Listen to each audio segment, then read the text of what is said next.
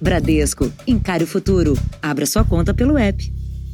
Boa noite. Boa noite. A Fundação Oswaldo Cruz confirmou que foi detectado em exame de laboratório o primeiro caso no Rio de Janeiro da variante descoberta em Manaus, a chamada P.1. Os pesquisadores explicam que as mutações são adaptações do vírus para se espalhar mais rápido. Por isso, alertam para a importância da vacinação e a disciplina nas normas de distanciamento e higiene. Variante britânica em São Paulo, sul-africana em Nova York, brasileira em Portugal. As fronteiras não existem para o coronavírus, muito menos para suas mutações. Elas se espalham da mesma maneira que, a, que o original, com um único problema, que é o agravante. Elas têm uma capacidade de disseminação maior. É isso que mais preocupa. Ainda não há comprovação de que essas cepas são mais letais, mas como se propagam em ritmo acelerado, comprometem o sistema de saúde e podem gerar mais mortes. O caos no Amazonas em janeiro é um exemplo. Primeiro, o descontrole, a falta de distanciamento, as aglomerações, mas segundo, que já estava circulando muito essa variante nova que é mais contagiosa. Por isso que Manaus entrou em colapso. Ao menos 10 estados brasileiros e 15 países de três continentes registraram casos provocados pelo vírus modificado do Amazonas. As variantes inglesa e sul-africana também já foram detectadas em pacientes daqui. As mutações funcionam como uma espécie de evolução do vírus. Enquanto nós procuramos uma forma de eliminá-lo, ele busca um modo para continuar se propagando. Quanto mais vírus em circulação, mais variantes podem surgir e mais difícil fica para a gente de vencer esse combate a gente sempre tem que lembrar que os micro-organismos, vírus e bactérias estão aqui entre nós há muito mais tempo do que a gente e seguramente eles têm uma capacidade de adaptação muito maior do que a gente. Então, eles devem permanecer muito mais que nós. Então, ou a gente encara isso de frente e coloca todas as medidas de fato para funcionar, ou senão a gente vai, infelizmente, perder essa batalha. Em níveis diferentes, as vacinas têm demonstrado eficácia também contra as variantes tanto a Janssen, que é aquela que é de dose única, quanto a vacina, uma vacina mais nova, da Novavax, mostra uma eficácia menor quando diante da variante sul-africana, que são semelhantes com as variantes que nós temos aqui no Brasil. Assim, também, a vacina de Oxford, da AstraZeneca, diante da variante da África do Sul, ela também se mostrou muito menos eficaz. Isso, de novo, é uma preocupação para nós. Veja agora outros destaques do dia. Mais cidades brasileiras interrompem a vacinação. E o Ministério da Saúde assina contrato para a compra de 54 milhões de doses. Estados Unidos e países da Europa anunciam queda de novos casos de coronavírus. Operadoras de telefonia têm 15 dias para explicar vazamento de dados. E na série especial, saiba como identificar o golpe da pirâmide financeira.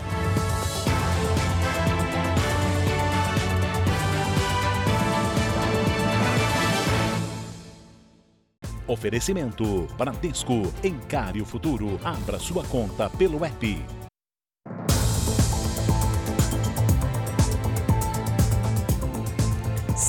As aulas presenciais em boa parte do ano passado, por causa da pandemia, pais de alunos estão reaproveitando o material escolar dos filhos. Uma economia para as famílias, mas um prejuízo para donos de papelarias, que calculam uma queda de 50% nas vendas esse ano. A lista da escola dos dois filhos é grande, mas dessa vez a Úrsula só vai precisar de uma parte do material. Porque sobrou tudo em casa, né? Que eles não levaram o ano passado e, e o que eles a escola devolveu. E mesmo com uma compra menor nesse ano, a Selmara não abriu mão de economizar mais um pouco a lição para Fernanda é não escolher só o que é mais caro. Falo para ela, escolhe o que você quer, o que você gosta, porém não todos, né? Dá uma selecionada aí devido ao valor mesmo. O início do ano, com a volta às aulas, claro, é sempre o melhor momento para as papelarias. Representa o mesmo que o Natal para outros setores do comércio. Só que desta vez, segundo os lojistas, o movimento está muito menor. Até agora, as vendas não passaram da metade do que foram no ano passado. A pessoa não está comprando o que está em casa. Como é que está a tua venda de mochila esse ano? Ah, eu acho que eu vendi uma. No ano passado, sem aulas presenciais na maior parte do tempo, as papelarias já tinham sofrido uma queda de 40% nas vendas. É uma situação ainda de muita incerteza e torna muito mais difícil, inclusive, o planejamento, as compras. Como é que uma papelaria ia se preparar agora no começo do ano, sem saber se as aulas iam retomar, não iam retomar? Compra estoque, não compra? Então, tudo isso cria um desequilíbrio ainda maior do que o fato de não vender. O sindicato do setor diz que a crise provocou o fechamento de mais de 800 papelarias no estado de São Paulo. Para tentar melhorar o faturamento, teve empresário que incluiu outros produtos nas lojas. Mas para ter uma reação mesmo nas vendas, o economista só vê uma saída. Depende muito da vacina para que se possa voltar às atividades, se não no normal totalmente, que permita às empresas faturar e começar também a, a ter um horizonte e nas redes sociais do Jornal da Record, você confere dicas para economizar na compra do material escolar. Acesse lá. Em São Paulo, 5 mil mães de alunos devem ser contratadas para ajudar a combater a contaminação do coronavírus nas escolas municipais. Elas vão medir a temperatura, verificar a higienização dos equipamentos e ambientes, além de fiscalizar o uso de máscara e do álcool em gel. Um ambiente controlado, com máscaras, álcool em gel, distanciamento das mesas, medição de temperatura. De acordo com a Secretaria de Educação de São Paulo, medidas como essas têm surtido efeito na segurança de quem frequenta as escolas. Na capital paulista, para ajudar na manutenção desses protocolos, uma ideia logo deve ser colocada em prática.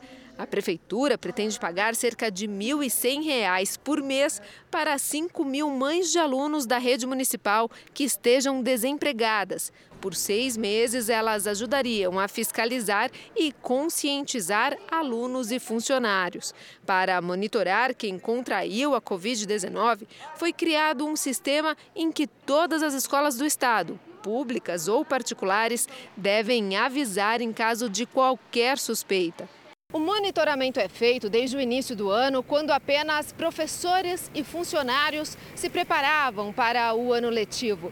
E o resultado trouxe alívio para a Comissão de Saúde, que acompanha a realidade dentro das escolas. De acordo com o levantamento, nas seis primeiras semanas do ano foram detectados 741 casos em todo o estado, 77 na semana passada. Os dados também mostraram que, na maioria das vezes, a transmissão se deu na comunidade e não dentro das escolas. Crianças têm menos poder de transmissão do que adultos, de uma forma geral. A maioria das infecções teve origem fora da escola e não dentro da escola. Todas as escolas são obrigadas a informar e acompanhar os casos suspeitos. E quem teve contato com alguém com sintoma também deve ter assistência. Ter a informação do, do, caso suspeito, do caso confirmado, do caso descartado, nos vai nos dando a bússola, seja para o atendimento macro de uma rede, seja para o atendimento exclusivo de uma escola. Diversas cidades brasileiras foram obrigadas a interromper a campanha de imunização contra a Covid-19.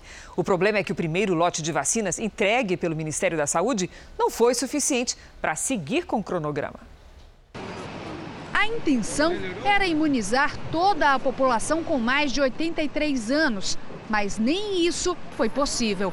Hoje, o secretário da Saúde de Salvador usou as redes sociais para anunciar que o município só tem estoque para garantir a segunda dose de quem já foi vacinado. E lamentou ter que suspender o processo de imunização por total falta do produto. Para não ter aglomeração, as autoridades da saúde estão pedindo para que as pessoas aguardem em casa a divulgação da chegada de novas doses, evitando assim a ida desnecessária aos postos. Segundo a Prefeitura de Salvador, o Ministério da Saúde informou que espera enviar uma outra remessa depois do dia 23, quando deve receber um novo lote da vacina fabricada pelo Instituto Butantan. No Rio de Janeiro, a vacinação também vai ser suspensa a partir de amanhã, até a chegada de novas doses. A gente tem a expectativa de chegar, da chegada de novas doses do Instituto Butantan e também tem uma expectativa de entregas de vacinas prontas é, da AstraZeneca para o Brasil pela Fiocruz. Em Florianópolis, o estoque não dura até o final dessa semana.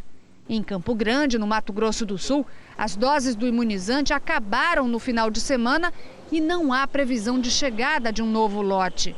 Fui lá cedo para vacinar e não está vacinando não, acabou a vacina. Em todas essas capitais, apenas a aplicação da segunda dose está assegurada. A situação mais confortável é a de Porto Alegre. A cidade vacinou mais de 90% dos idosos com mais de 85 anos e agora começa a imunizar quem tem entre 83 e 84 anos, um público estimado em 7 mil pessoas. O governo da Bahia decretou toque de recolher no estado por causa da Covid-19 todos os estabelecimentos comerciais deverão fechar entre as 10 da noite e as 5 da manhã. Quem for flagrado na rua nesse período pode ser preso por crime contra a saúde pública. A medida vai ser adotada a partir de sexta-feira e vai valer por sete dias. Prefeitos de todo o país cobram do Ministério da Saúde um cronograma com prazos e metas de imunização. Nós vamos a Brasília com o repórter Clébio Cavagnoli, que tem outras informações. Clébio, boa noite. Boa noite, Fara. Cris, a Frente Nacional dos Prefeitos pede ao ministro Eduardo Pazuello que marque as reuniões para avaliar a campanha de imunização no país. Segundo a frente, nenhum agendamento foi feito desde 14 de janeiro. O grupo classifica a falta de vacinas como um erro do governo federal na coordenação do enfrentamento à pandemia. Ao Jornal da Record, o Ministério da Saúde informou que não há estoque de vacinas. Segundo a pasta, até o momento, foram enviados 11 milhões e 100 mil doses aos estados. O Ministério prevê receber 9 milhões de doses da Coronavac do Butantan e mais 4 milhões da vacina de Oxford, ainda em fevereiro, mas sem uma data exata. O Ministério da Saúde assinou um contrato ontem com o Butantan para a produção de 54 milhões de doses da Coronavac, que, somadas a outras já contratadas, chegará ao total de 100 milhões de doses para distribuição até o mês de setembro. Fara, Cris. Obrigado pelas informações, Clébio. Nós vamos ver agora como está o andamento da vacinação em todo o país. Nas últimas 24 horas, mais de 300 mil brasileiros receberam a vacina. Com isso, 5 milhões 509 mil pessoas já foram imunizadas contra o coronavírus. A segunda dose foi aplicada em pouco mais de 329 mil pessoas. São Paulo é o estado que mais vacinou, com 1 milhão e 677 mil doses, ou 3,62% da população seguido por Minas Gerais, que imunizou 517 mil moradores do estado. No Pará, 1,44% da população foi vacinada até agora, mas o estado já iniciou a aplicação da segunda dose. Do norte, a gente vai para o Nordeste, no Maranhão, com 112 milhões de vacinas aplicadas. O estado também conseguiu imunizar 1,44% dos moradores. E no portal r7.com você pode acompanhar a situação de todos os estados no mapa interativo. Acesse lá. O Rio de Janeiro teve mais uma noite com festas clandestinas e um dia de praia lotada. Uma das festas que mais chamaram a atenção foi no alto do Morro do Vidigal, na zona sul do Rio. Três andares de aglomeração. O evento foi até as primeiras horas desta manhã. Todas as pistas de dança estavam lotadas. Quase ninguém usava máscara ou pensava em distanciamento. Hoje, o intenso calor levou cariocas e turistas para a praia. No recreio, por exemplo, a areia estava lotada e as regras de isolamento social ficaram para trás. Um desrespeito que preocupa, porque o Rio segue com todas as regiões em alto risco para a Covid-19. Em Senador Canedo, na região metropolitana de Goiânia, um caminhão de combustível pegou fogo. As chamas que consumiam o caminhão-tanque logo se alastraram e atingiram duas casas. Os bombeiros conseguiram controlar o fogo e ninguém ficou ferido. Ainda não se sabe o que teria causado o incêndio. Pela segunda vez em menos de um ano, uma agência bancária do Rio de Janeiro foi alvo de criminosos. A polícia monitorava a quadrilha e chegou ao local durante o assalto. Na troca de tiros, dois suspeitos morreram. O teto desabou na casa vizinha à agência bancária. e os tiros de fuzil ameaçaram os moradores de Anchieta, na zona norte do Rio. A gente estava dormindo, começaram a atirar, a gente é, foi, caímos no chão, foi, foi muito assustador, foi horrível. A ação foi registrada por câmeras de segurança, desde a chegada dos criminosos até a invasão do banco. A quadrilha agiu com violência, usando uma marreta para abrir caminho aos cofres e depois explodir os caixas eletrônicos. A polícia não confirma se o dinheiro chegou a ser levado. É a segunda vez em menos de um ano que a mesma agência é alvo de assaltantes. Cara, é desesperador. Você acorda já com tudo tremendo, tudo balançando dentro de casa, bomba, muito tiro. Os serviços de inteligência já monitoravam o grupo e as informações disponíveis indicavam que os ladrões iriam agir nessa madrugada. A polícia chegou logo após a explosão. Houve troca de tiros. Dois suspeitos morreram e outros dois conseguiram fugir. Essa quadrilha em específico, que atuou hoje, que vem sendo investigado pela Polícia Civil, pertence ao narcotráfico da comunidade da Pedreira. Os ataques às agências bancárias são uma estratégia do crime organizado em busca do dinheiro fácil. Que é uma atividade de recurso rápido que acontece, que dificulta a identificação e a prisão desses criminosos. Você vai ver daqui a pouco. Operadoras de telefonia têm 15 dias para explicar o vazamento de 100 milhões de contas de celular. E na série especial, saiba identificar os golpistas que induzem milhares de pessoas a entrar no esquema das pirâmides.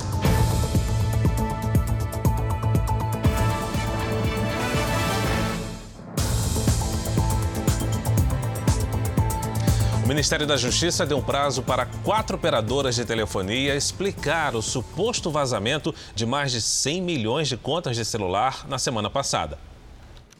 As empresas terão 15 dias para enviarem explicações ao Departamento de Proteção e Defesa do Consumidor, órgão ligado ao Ministério da Justiça. Entre os dados estariam informações como ligações, números de telefone, de documentos pessoais, CNPJs, e-mails, endereços e detalhes sobre o pagamento de contas. A lista com os dados vazados foi encontrada à venda na internet. Nesses casos específicos, uma vez identificado pelo Departamento de Proteção e Defesa do Consumidor, né, que houve realmente autoria, materialidade nesse vazamento de dados, nós temos então a abertura do processo administrativo sancionatório com aplicação de sanções que podem chegar a 10 milhões de reais. Outro vazamento que é investigado ocorreu no início do mês. 223 milhões de CPFs, 40 milhões de CNPJs e 104 milhões de registros de veículos foram divulgados indevidamente.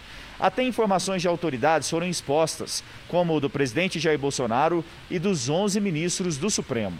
Este especialista em proteção de dados pessoais afirma que vazamentos obrigam os cidadãos a aumentarem o nível de alerta. Porque boa parte dos golpes hoje são praticados a partir daquilo que se chama de engenharia social, ou seja, o uso de informações da vida pessoal da vítima para convencê-la ou convencer serviços de que há de fato um contato legítimo acontecendo. Então, desconfiar sempre desses contatos é, que não são muito corriqueiros, contatos que você não esperava receber.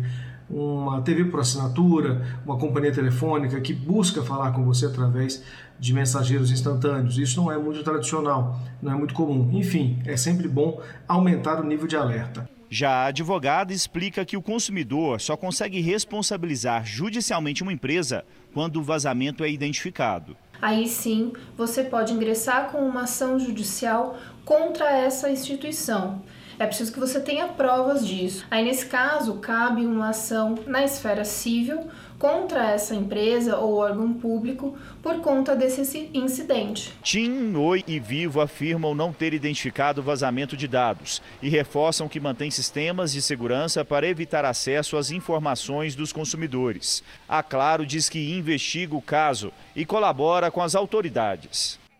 Uma tempestade de inverno atinge boa parte dos Estados Unidos e provoca destruição, mesmo em regiões que não costumam enfrentar um frio intenso. A temperatura ficou abaixo de zero e fez o sistema de energia entrar em colapso no Texas. 4 milhões e meio de pessoas ficaram sem eletricidade e aquecimento.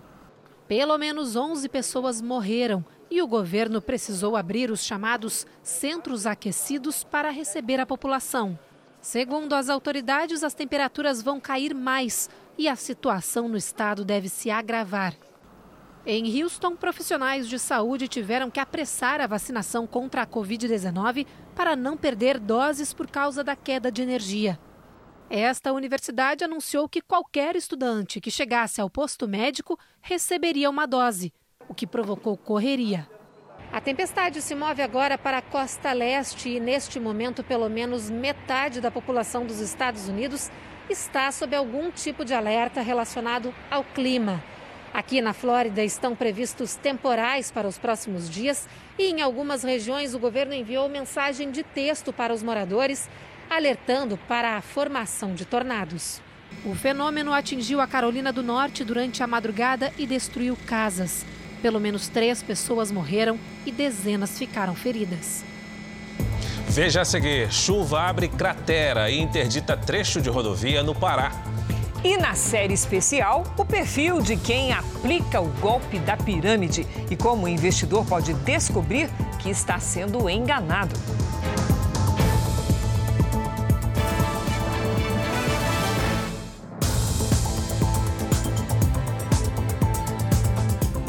O enfermeiro foi preso em flagrante quando saía do plantão no Hospital Universitário da USP, em São Paulo.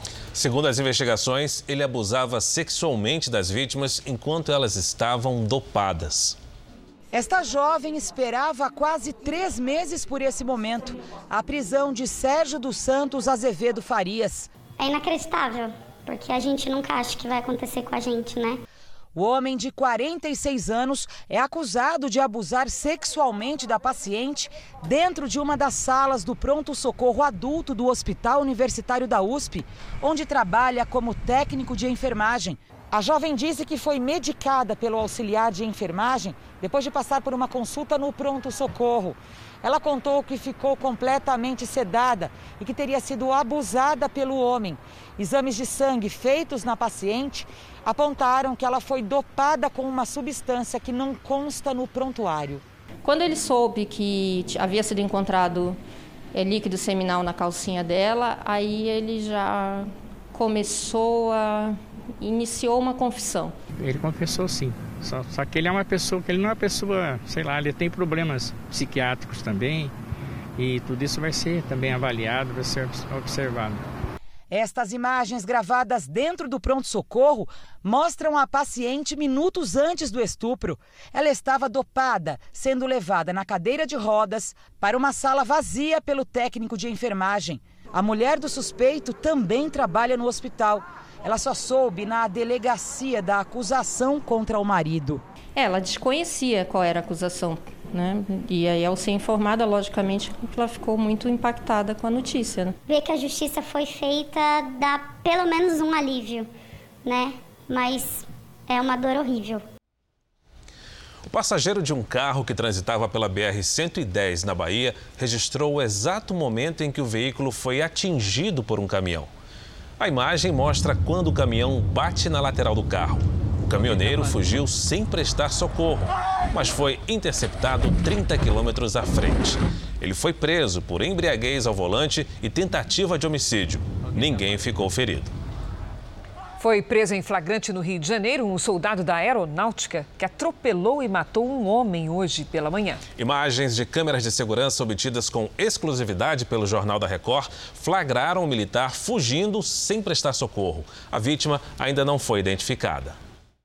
O homem que está na bicicleta não teve chance alguma. O carro, que já aparece na imagem, fora de controle, atinge em cheio a vítima. Quem estava ao volante era Matheus Christian Silva de Paiva Lima, de 20 anos, um soldado da aeronáutica. Rômulo, que mora em frente ao local do atropelamento, viu tudo. Você que a janela, eu vi ele vindo com o carro em alta velocidade, fazendo a curva perdeu o controle da direção, batendo no rapaz, né? E foi parar no meu portão. Depois de parar nessa calçada, testemunhas disseram que o soldado desceu do carro para ver os prejuízos. Vizinhos tentaram impedir que ele deixasse o local, mas ainda assim, Mateus conseguiu fugir dirigindo sem prestar socorro. O militar só foi localizado porque o veículo ficou com a roda quebrada e deixou marcas pelo caminho.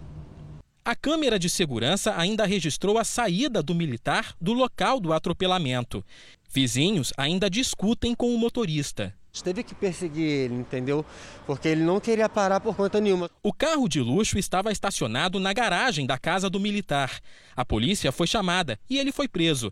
Mateus prestou depoimento na delegacia e foi levado para um presídio militar. O homem atropelado estava sem documentos. A única identificação que restou foi a bicicleta amarrada ao poste. Nem ele, nem o pai, nem a mãe não, não mostrou nenhum sentimento pela pessoa pelo fato de ter acontecido o atropelamento. O veleiro interceptado no litoral de Pernambuco numa operação internacional que contou inclusive com a participação da Marinha Brasileira transportava mais de duas toneladas de cocaína. Os cinco tripulantes estão presos.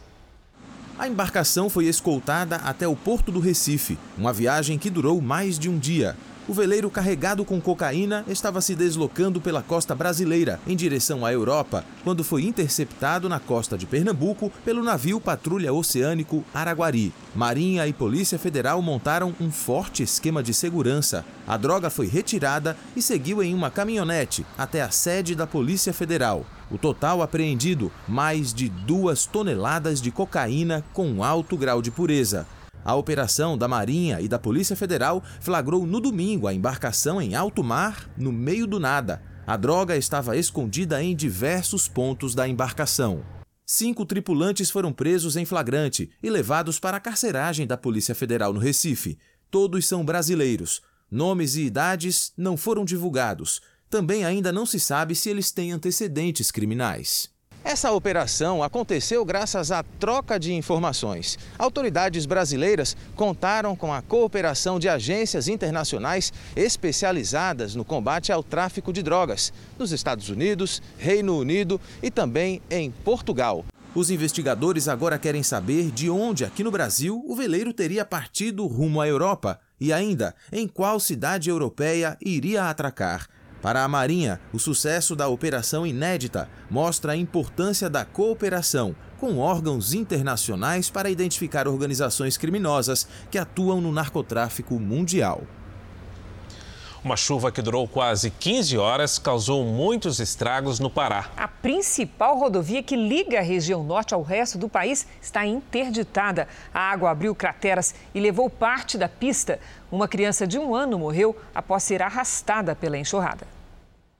A BR-010, que liga Belém a Brasília, é a principal rota de abastecimento da Amazônia. Ela corta a cidade de Pichuno do Pará, uma das mais atingidas pela tempestade. São cerca de 65 mil pessoas ilhadas por causa dos estragos. A água levou parte do asfalto e abriu crateras. Caminhoneiros ligaram os faróis para alertar os outros motoristas para o perigo. A chuva continuou durante toda a madrugada e o estrago ficou ainda maior. Aí, situação da, da BR Zona, como é que tá aí, galera? Foram cerca de 15 horas de chuva intensa. Os rios da região chegaram a subir até 8 metros. A água invadiu Ipixuna do Pará e destruiu várias casas. A Defesa Civil foi acionada. Centenas de pessoas estão desalojadas. O prefeito decretou estado de calamidade pública. No início da tarde, voltou a chover na região e a correnteza do rio ficou ainda mais forte. Tá quebrando. Aos poucos vai, acho que vai romper. Olha o tamanho do, olha o tamanho do problema aí, ó. A Polícia Rodoviária Federal tenta restabelecer o tráfego na área por estradas alternativas. Algumas propriedades privadas, fazendas, é, disponibilizaram parte de seu terreno para que fossem utilizados como possíveis rotas alternativas e a PRF junto com o DENIT estão avaliando essas, essas possibilidades. Em uma estrada rural, um carro foi arrastado pela água. No início da noite, os bombeiros encontraram o corpo de uma criança que estava desaparecida. Nós voltamos agora a falar sobre a pandemia. O aumento de casos da Covid-19 em Araraquara, no interior de São Paulo, levou o sistema de saúde do município ao colapso. A cidade tem 12 dos 25 casos registrados no estado da variante que surgiu primeiro em Manaus. Araraquara atravessa o pior momento desde o início da pandemia no ano passado, com o aumento do número de casos da Covid-19. Hoje, o governo do estado prometeu abrir na cidade 70 novos leitos, entre enfermaria e UTIs, e outros 25 leitos na região. Diante dessa situação, o sistema de saúde de Araraquara entrou em colapso. Hoje, 16 pacientes não tinham onde ser internados. A solução foi improvisar leitos em hospitais e transferir doentes para cidades vizinhas. O que nós observamos em vários locais que essa cepa se instalou é a velocidade de número de casos e mais o comprometimento de pessoas jovens. Então é muito importante, fundamental nesse momento, que essas medidas em que restringam a circulação de pessoas, restringam com elas a circulação do próprio vírus. Com a explosão de casos da Covid-19 em Araraquara, a prefeitura decretou o bloqueio total das atividades. Para agravar a situação, 12 dos 25 infectados com a nova cepa brasileira no estado de São Paulo foram registrados na cidade. Nas últimas 24 horas, Araraquara confirmou 229 casos de Covid-19. Até o momento, são mais de 12.400 contaminados e 158 mortes. Vamos aos números de hoje da pandemia no Brasil. Segundo o Ministério da Saúde, o país tem mais de 9 milhões 921 mil casos da Covid-19. São quase 241 mil mortos. Foram 1.167 registros de mortes nas últimas 24 horas. Também entre ontem e hoje, 77 mil pessoas se recuperaram. No total, já são mais de 8 milhões 883 mil pacientes curados e mais de 797 mil seguem em acompanhamento. Vamos agora com a opinião do jornalista Augusto Nunes. Boa noite, Augusto. Boa noite, Cris. Boa noite, Fara. Boa noite a você que nos acompanha. As medidas de distanciamento social adotadas pelos encarregados do combate à pandemia nunca foram estendidas ao transporte público. Assim, já faz um ano que milhões de brasileiros pobres, honestos, mal alimentados e mal dormidos consomem algumas horas por dia nos deslocamentos entre o lugar onde moram e o local do emprego, aglomerados em ônibus ou vagões perigosamente lotados com exceção dos que têm mais de 60 anos ou são portadores de doenças que agravam a Covid-19, eles não sabem quando serão vacinados. Se fossem criminosos condenados a penas de prisão, estariam incluídos no grupo prioritário que será imunizado logo depois dos sexagenários. Os organizadores da fila alegam que o que rebatizaram de população privada de liberdade merece preferência por registrar uma alta taxa de casos confirmados de coronavírus. Como se as aglomerações no transporte coletivo fossem um exemplo de segurança sanitária. O baixíssimo índice de óbitos nos presídios é 87% inferior à média nacional em decorrência de três fatores.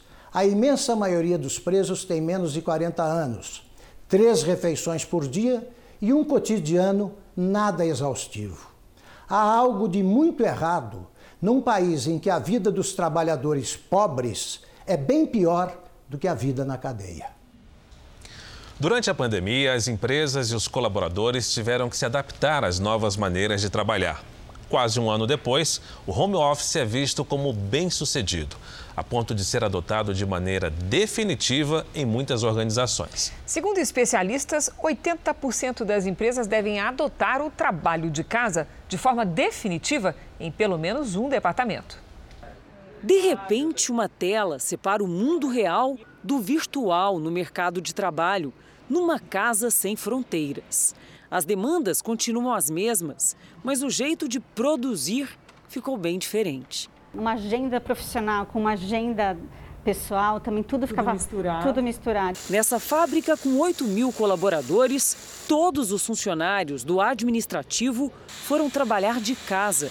A empresa entendeu que para manter e até aumentar a produtividade era preciso dar um suporte do teclado, do apoio, da cadeira, para que todo mundo possa ter um escritório é, com todas as condições saudáveis para que se possa performar. E mais, aplicativos lembram os colaboradores e definem horário de descanso, início e final da jornada. Eu tenho check-up de saúde, check-up diário, é, terapias orientadas, é, super útil nesse momento é, em que a gente teve que se reinventar dentro de casa. Wilton fala com a gente da praia. Ele é dono de uma empresa de consultoria em inovação digital. Não tem do que reclamar. Nós recuperamos a nossa rentabilidade porque muitas empresas nos procuraram para entender como é que elas poderiam se inovar, se é, reinventar a partir desse contexto pandêmico. A gerente de programas Olga é uma das funcionárias da empresa. No início, passou por várias adaptações, mas a família foi se ajustando e a mesa da sacada virou um escritório movimentado que fala com várias partes do mundo. Uma pesquisa feita pela Fundação Getúlio Vargas, que entrevistou cerca de duas mil empresas e também colaboradores, mostra bem o resultado dessa nova tendência. 80% das empresas declararam que querem continuar pelo menos com alguns departamentos em home office, mesmo depois que os riscos impostos pela pandemia diminuírem. 93,5% dos colaboradores querem manter algum tipo de home office. É importante dizer também que os colaboradores não querem ficar 100% em casa. As pessoas sentem falta do convívio no, no trabalho. Então, a empresa ganha um colaborador feliz. Essa é uma vantagem grande o suficiente para que esse modelo seja, no mínimo, avaliado. No noticiário internacional, países da Europa e os Estados Unidos anunciaram hoje queda de casos de infecções ativas provocadas pelo coronavírus. Ao mesmo tempo, a imunidade da população tem aumentado. O mérito, segundo os especialistas, é das campanhas de vacinação. O Reino Unido, que começou a vacinar no dia 7 de dezembro, ultrapassou a meta. Mais de 15 milhões de pessoas já receberam uma ou duas doses e 19% da população tem anticorpos. Os dados do governo britânico mostram que o número de novos casos é o menor desde outubro. Na Itália, os registros também são promissores e trazem esperança para a população. O país que foi o primeiro epicentro da Covid-19 fora a China registrou pela primeira vez desde novembro uma queda nos casos ativos, menos de 400 mil. Aqui em Portugal, as internações tiveram a maior queda desde o início da pandemia. Uma redução que traz alívio para o sistema de saúde, que recebeu essa semana apoio de médicos da França e de Luxemburgo. Apesar do cenário mais otimista, Portugal segue em confinamento geral até pelo menos dia 1 de março. Israel e Estados Unidos também estão avançados nos programas de imunização. Segundo o governo americano, nas últimas duas semanas, a taxa de contágio caiu quase 40% e ainda houve queda nas hospitalizações e número de mortes no mesmo período. E o Japão começou hoje a campanha de vacinação contra a Covid-19. Quem tem as informações ao vivo é a correspondente Silvia Kikuchi. Silvia, bom dia para você aí. Conta pra gente quem serão os primeiros a receber as doses. Olá, Cris. Para são cerca de 40 mil profissionais da saúde, como médicos e enfermeiros, que trabalham na linha de frente de combate à Covid-19. O aparente atraso no início da campanha aconteceu porque aqui no Japão as vacinas passaram por testes adicionais para mais informações sobre a eficácia e os efeitos colaterais. A cautela é considerada comum para esse tipo de processo no país. Além disso, a questão logística será um desafio, já que as vacinas virão de três farmacêuticas estrangeiras, como a gente vê na reportagem. Até o final do ano, o Japão deve receber doses suficientes para imunizar os mais de 126 milhões de habitantes. O país comprou 144 milhões de doses da Pfizer, 120 milhões de Oxford e outros 50 milhões da americana Moderna. Depois da linha de frente de combate à Covid-19, será a vez dos demais profissionais da saúde serem vacinados. Em seguida, os idosos, o que está previsto para abril. Mas parte da população está preocupada com o mês de julho, quando começam a chegar as delegações para as Olimpíadas. Os jogos deveriam ter ocorrido no ano passado, mas foram adiados para este ano por causa da pandemia. Questionado sobre quantas pessoas estariam vacinadas até o evento, o ministro Taro Kono, que lidera os esforços de vacinação contra o coronavírus, disse que não tem ideia, já que a imunização vai acontecer à medida que as doses da Europa e dos Estados Unidos chegarem ao Japão. Um deputado sul-coreano denunciou que hackers da Coreia do Norte tentaram roubar informações da farmacêutica Pfizer. Segundo o deputado, o objetivo era roubar a tecnologia aplicada na criação de vacinas e tratamentos contra a Covid-19. Não foi confirmado se os hackers conseguiram acesso aos dados da empresa. A Pfizer ainda não comentou o assunto. Um temporal assustou muita gente hoje à tarde em Guarujá, no litoral paulista. Banhistas atravessaram, registraram o momento em que a tempestade e as rajadas de vento atingiram a praia da Enseada. A Defesa Civil informou que foram registrados 16 milímetros de chuva e ventos de até 22 quilômetros por hora. Três árvores caíram e vários quiosques foram destruídos. Ninguém ficou ferido. E os temporais não são exclusividade do Sudeste, não. A chuva forte na metade norte do país aumentou a umidade até em municípios do sertão nordestino. Nas últimas 24 horas, a cidade de Crateús, no Ceará, registrou mais do que toda a chuva esperada para o mês. Lidiane Sayuri está conosco. Vamos saber dela. Até quando seguem os temporais, Lid? Vamos lá, Cris. Boa noite para você, para o Fara, para quem nos acompanha. Pelo menos até o fim da semana, os temporais seguem no norte, nordeste e sudeste também. Essa quantidade de água é resultado do encontro de ventos dos dois hemisférios próximo à linha do Equador, que forma nuvens carregadas e chuva forte entre o Amapá e o Ceará, e de um potente corredor de umidade que atravessa o país do norte até o sudeste. Estes dois sistemas seguem firmes até o final da semana. Nesta quarta-feira, tem alerta de tempestade na Bahia, Maranhão, Piauí, Tocantins e em parte de Mato Grosso.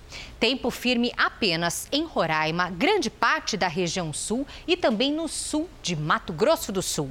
À tarde faz até 32 graus em Manaus e João Pessoa, 27 em Belo Horizonte e 29 em Cuiabá e também Curitiba. No Rio de Janeiro, 34 graus com chuva isolada. Em Teresina e Palmas, máxima de 26 com temporais a qualquer hora. Em São Paulo, 30 graus, com as pancadas de chuva entre tarde e noite. Cris. Obrigada, Lidy. Até amanhã. O Etna, o vulcão mais ativo da Europa, voltou a entrar em erupção hoje e provocou o fechamento do aeroporto da Catânia, na Itália. A forte explosão no fim da tarde produziu uma densa cortina de fumaça. A nuvem chegou a um quilômetro de altura. Essa foi a segunda erupção do Etna em menos de um mês. Que impressionante, não? Um grande incêndio atinge neste momento diversas casas na cidade de Dallas, no estado americano do Texas. Equipes do Corpo de Bombeiros tentam controlar o fogo, que já destruiu pelo menos três casas. As chamas se espalham rapidamente. Até o momento, a causa do incêndio não foi divulgada. A pandemia deixou os idosos mais vulneráveis às ações de criminosos. Em Goiânia, um casal transferiu quase 80 mil reais pensando que estava ajudando a filha, mas descobriu que era golpe. Na troca de mensagens, os bandidos que se passavam pela filha dos idosos pedem a transferência de 80 mil reais que supostamente seriam usados para comprar produtos de uma clínica. O dinheiro foi transferido em duas parcelas e só depois os idosos ligaram no verdadeiro número da filha. Eles foram vítimas do golpe do falso número de celular. Usam apelidos carinhosos, usam mensagens com corações, com alguma coisa para realmente mexer no sentimento daquele idoso. A pandemia deixou os idosos também mais vulneráveis à criminalidade. O número de crimes envolvendo pessoas mais velhas aumentou mais de 70% em 2020, na comparação com o ano anterior. As tentativas de golpes financeiros virtuais também aumentaram 60%. O isolamento faz com que a pessoa idosa fique mais vulnerável ainda. Mesmo conversando sempre com a mãe, Moisés conta que ela foi enganada e os bandidos sacaram 8 mil reais da conta dela. Ela me falou que pessoas se passando por funcionário do banco estava tentando atualizar o aplicativo do banco dela. é, de antemão eu já vi que tinha alguma coisa errada. Agora, a nossa série especial. A crise do coronavírus também trouxe de volta o golpe da pirâmide financeira. Aqueles investimentos que prometem ótimo retorno com renda até 10 vezes maior do que a poupança. Na reportagem de hoje, você vai ver que os golpistas tentam parecer gente séria. Dizem que vão aplicar o seu dinheiro legalmente no mercado, mas é preciso estar alerta.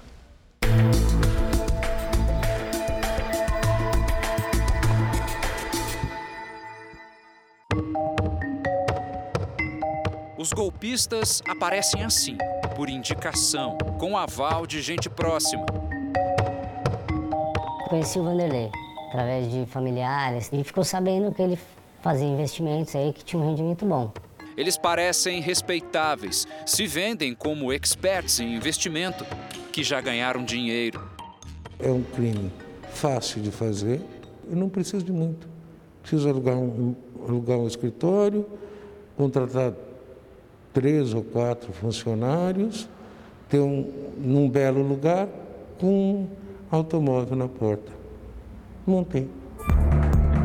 Os investidores da pirâmide tentam mostrar que têm acesso a aplicações especiais, vantagens exclusivas no mercado financeiro, uma opção que sempre rende muito dinheiro. Ele conhecia todo mundo, conhecia é, diretores aí de bancos que hoje é, estão ainda no mercado atuando, então ele passava uma segurança aí, né? É assim que os golpistas ganham a confiança do cliente potencial. Aí já era. Mais uma vítima entrou para a lista. Fique atento. Quem está por trás da pirâmide vende o negócio como um ótimo investimento que aumenta seu dinheiro. Usa argumentos convincentes para você acreditar que só não ganha quem não quer. Coisa de mágica. Em pouco tempo, seu dinheiro dobra. Parece tentador, né? Mas por trás dessa história tem uma verdade escondida. No mundo real, não há mágica que faz crescer dinheiro, mas para sumir, ah, é rapidinho. Foi o que aconteceu com este engenheiro de São Paulo, que prefere não se identificar. Hoje eu não tenho dinheiro mal para comer. Ele investiu tudo o que tinha na certeza de aumentar os rendimentos, me desfiz de um, de um imóvel que eu tinha eu consegui 170 mil, que era inclusive o que ele pedia. Para você fazer o primeiro aporte, ele pedia alguma coisa dessa ordem, de 150 a 200 mil. Na boa fé, ainda chamou os amigos mais chegados para participar. Levou até parentes. Na empresa que prometia lucros acima do mercado, aplicaram bastante dinheiro. Nossa conta ali, entre aportes e retiradas, tava na... já tinha mais de um milhão. A empresa que pegou toda essa bolada é a Vastrade, que tinha sede em Barueri, na Grande São Paulo. Esse advogado representa um grupo de 21 vítimas da Vastrade. No total, os processos somam 120 milhões de reais em prejuízos. Se cada um tiver é, imbuído em buscar o recurso para aquela empresa lesar o investidor, todos esses são partícipes do crime e dão conta a um crime permanente, que é o crime de associação criminosa, que veio substituir o antigo crime de formação de quadrilha ou bando. Mas como se defender de um mau negócio, dessas propostas que parecem tão atraentes e que chegam por amigos, pelo celular e que vêm pelas redes sociais e até pelo seu e-mail? A primeira atitude, ensinam os especialistas, é desconfiar. Economista experiente no mercado financeiro, Bruna Aleman, explica que a riqueza, a opulência desses esquemas podem ser só fachada. A forma que ela divulga, se nós repararmos, é atrás de um avião executivo, através de um carro muito caro. Isso é praticamente um padrão. Mas ela pega aquele pouco que ela ganhou e começa a divulgar aquilo e tratando lidando um pouco com o emocional das pessoas, falando: olha, se eu conseguir, você também consegue.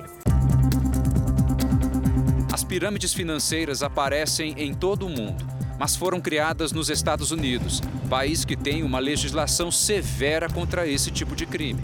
O FBI, que é a Polícia Federal Americana, e a Comissão de Segurança no Mercado fazem alertas constantes sobre novos golpes por lá e apontam alguns sinais de quando uma empresa de investimento pode ser um esquema de pirâmide. O primeiro, ênfase no recrutamento de mais pessoas para investir no negócio. Não se vende nenhum produto ou serviço, apenas investimento. Promessas de retorno alto num período curto é o tal passe de mágica. O governo americano ainda reforça: todo esquema de pirâmide implode e quem perde é o investidor. A pirâmide financeira não funciona porque é matematicamente inviável. Se cada integrante tiver que trazer cinco novos investidores no 11º nível da organização, precisaria mais que a população do Brasil. No 13º, quase o dobro da população mundial. Por isso, a pirâmide sempre quebra, sem novas adesões, sem dinheiro. O engenheiro que caiu na armadilha conta como é dura a realidade de quem ajudou no recrutamento. E eu fico ainda mais com peso na consciência que eu trouxe esse karma para as pessoas que eu gosto. Tem um amigo meu que ele tem uma mãe acamada. Essa reservinha era a reservinha da mãe dele, que ele estava tentando fazer render e hoje não tem nada. E eu tenho na minha consciência que eu tenho que ajudar essa pessoa. Quem entende de investimento explica que é preciso enxergar os negócios com mais clareza. O investimento ele potencializa os seus ganhos.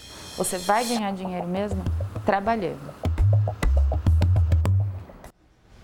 Nenhum representante da Vastrade foi localizado. O Jornal da Record termina aqui. A edição de hoje na íntegra e também a nossa versão em podcast estão no Play Plus e em todas as nossas plataformas digitais. E à meia-noite e meia tem mais Jornal da Record. Você fica agora com a novela Gênesis. E a gente se vê amanhã. Até lá. Ótima noite para você e até amanhã.